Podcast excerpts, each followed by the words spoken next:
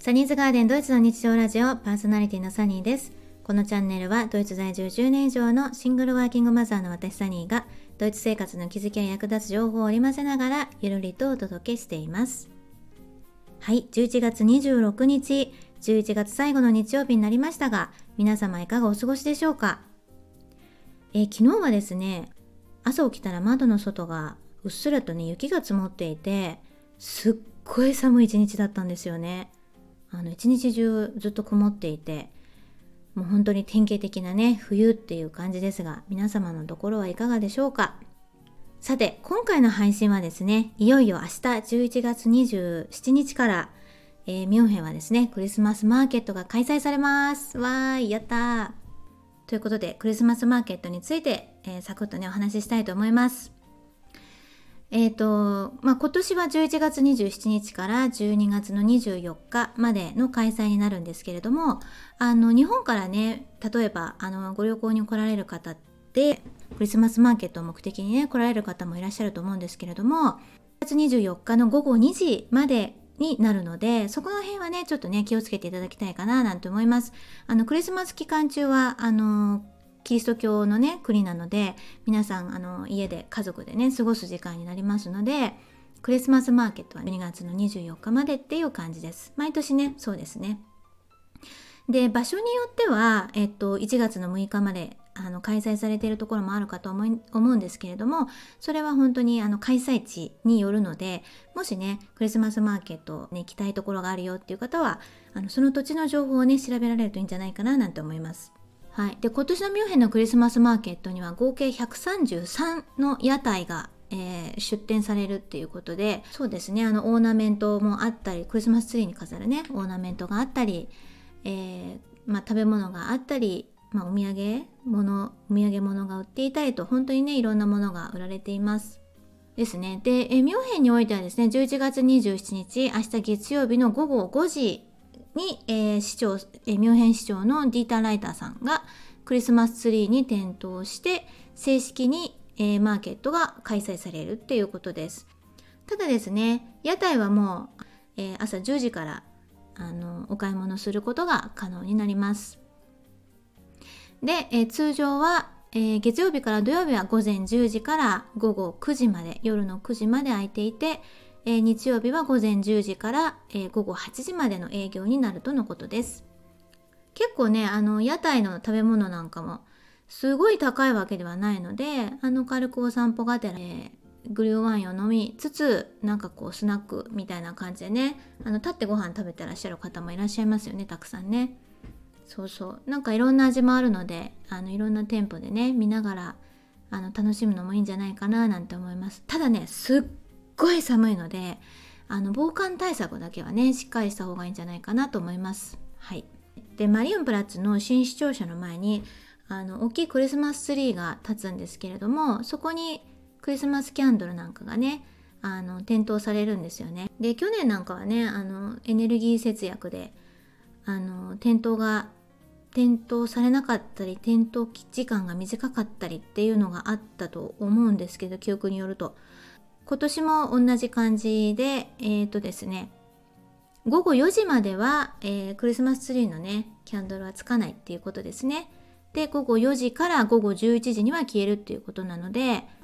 まあ、夜の期間はね、明るい感じで結構こうクリスマスの、あのクリスマスマーケットのあのキラキラした感じがね、楽しめるんじゃないかななんて思います。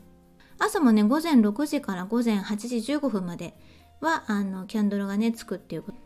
はいまだ午前6時は真っ暗ですね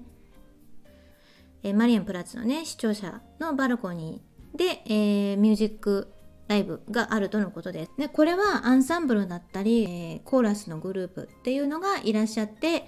えー、その場の雰囲気をねあの盛り上げるっていうことです。で毎週木曜日は、えー、各国のね、え音楽のライブミュージックがあるそうです。これにはねなんか日本も入っているそうなのでどんな感じなのかねちょっと聞いてみたいななんて思いますけど。なんか予定表はとりあえずえー、っとミョンヘンの市役所のホームページには載ってなかったですねまだ。そうで私これなんかクリスマスマーケットのこと調べててなんか本当に毎年この時期にね開催されるのでもうなんかなんだろう一つの行事みたいな感じでねもう慣れちゃってるんですけれども本当に一番最初にこのクリスマスマーケットに出会った時がすっごい感動してなんかもうどれもこれも可愛いっていう感じで本当にね毎日のようにね通ったのを思い出したんですよ。そうでそれがまだ子供が生まれる前に私一人で単身でミョンヘンにあの遊びに来ていたことがあって2ヶ月ぐらい滞在したんですよねちょうど11月12月で。でその時にね私少しだけ語学学校に通っていたんですけどあの語学学校に通っている間えっ、ー、とね大学のなんか女子寮みたいななんか学生寮みたいなところに短期間滞在していたんですね。そこの学生寮で出会った子と一緒にあのドイツドイツ人の子だったのであ一緒にクリスマスマーケット行こうよなんて言って連れてってもらってそうそうすっごい感動したんですよ。そうで当時はあの旅行と語学を兼ねてドイツのミュンヘンに来ていたのであのクリスマスマーケットがあまりにも、まあ、可愛くて楽しくてなんか本当に毎日出かけてはあのクリスマスツリーに飾るオーナメントを買ってみたりそうそうで私あの当時ねロイヒャーマンっていうなんだろうあの小さなね木の、えー、人形で木こりの形とかのいろんな形があるんですけどあの大体その木こりの形をした木こりって、えっと、木木を切りに行く人ですね。なんだ日本語が出てこない 木を切りに行く人いるじゃないですか。でそういう格好をした、えーと、おじさんの、えー、木のね置物があるんですよロイヒャーマンっていうんですけどでそのおじさんの口が丸くぽっかり穴が開いていてでそのおじさんの胴体があのパカってこう鼻なんて分けられるんですよ。でパカって分けたらその中に三角型のコーン型のあのお香を入れてでまたおじさんの胴体をパカってはめるとおじさんの口から煙が出てくるっていうあの なんていうあのそういう置物があるんですね。でロイヒャって煙って意味なんですけどでマンっていうのが、まあ、人男の人っていうことでロイヒャーマンっていう、まあ、そのままの名前なんですけどそれが本当にいろんな種類があってめちゃくちゃ可愛いんですよ。で全部手作りで作られていてあの有名なねところあの地方から来ているものだったりとかすると本当に1体あの80ユーロとか100ユーロとか結構高い値段であの売られてるんですね。で私当時それ集めるのがすごい好きであの毎回あのまあ高いものはねそんなにあのポンポン買えないので、まあ、気に入ったデザインのものをすっごい吟味して1体買ってでまたあの翌年に買ってっていう感じでしていました。はいえー、実家ではねクリスマスツリー飾ってなかったと思うんですけどあのでもクリスマスツリーのオーナメントってそれだけで可愛いのでなんかただ集めて眺めてるとか飾ってるだけとかそういう感じでねあの集めてました。そうで初めてそこで訪れたミュンヘンの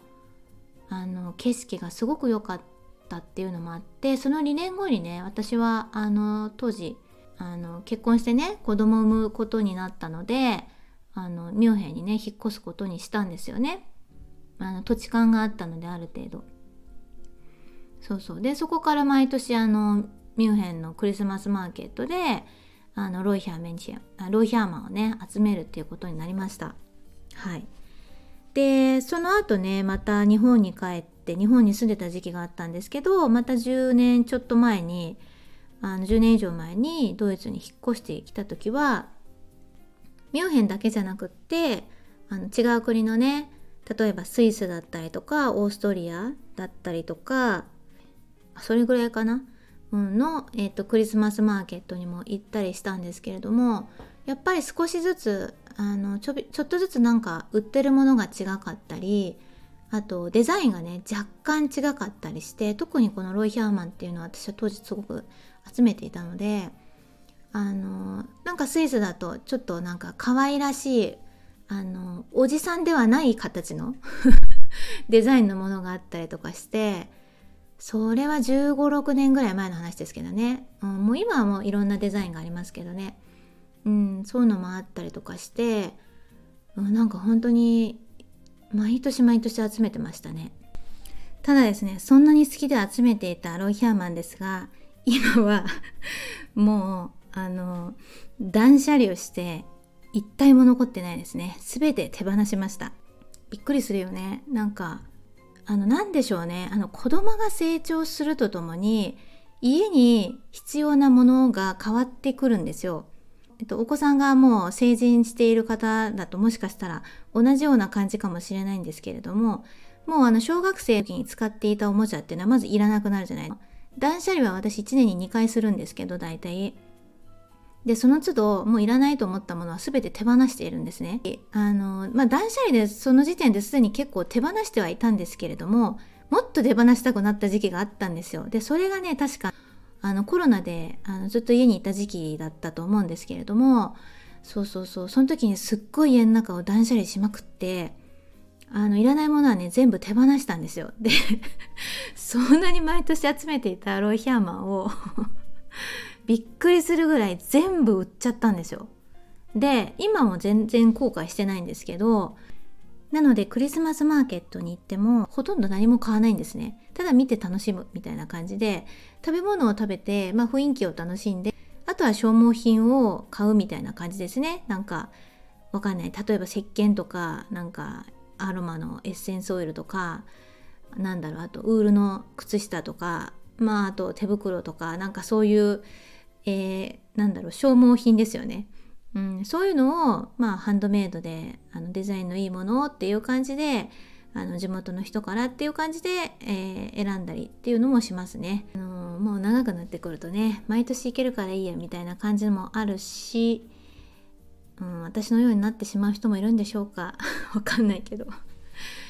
はい。そんな感じでねあの今回は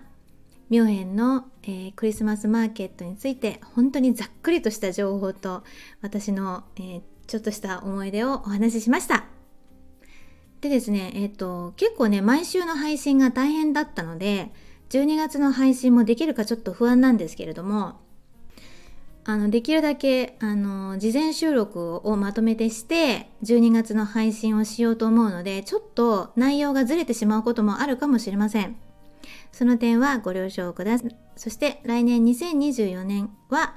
えー、不定期のね、配信にしたいと思います。えー、ちょっとね、ラジオ配信でなかなか時間が取れなくなってきておりますので、えー、もう少しね、スピードを落とそうかななんて思っております。えということでね、あの、ゆるりとね、配信していきたいと思います。今週もここまでお聴きいただきありがとうございました。それではまた来週。チュース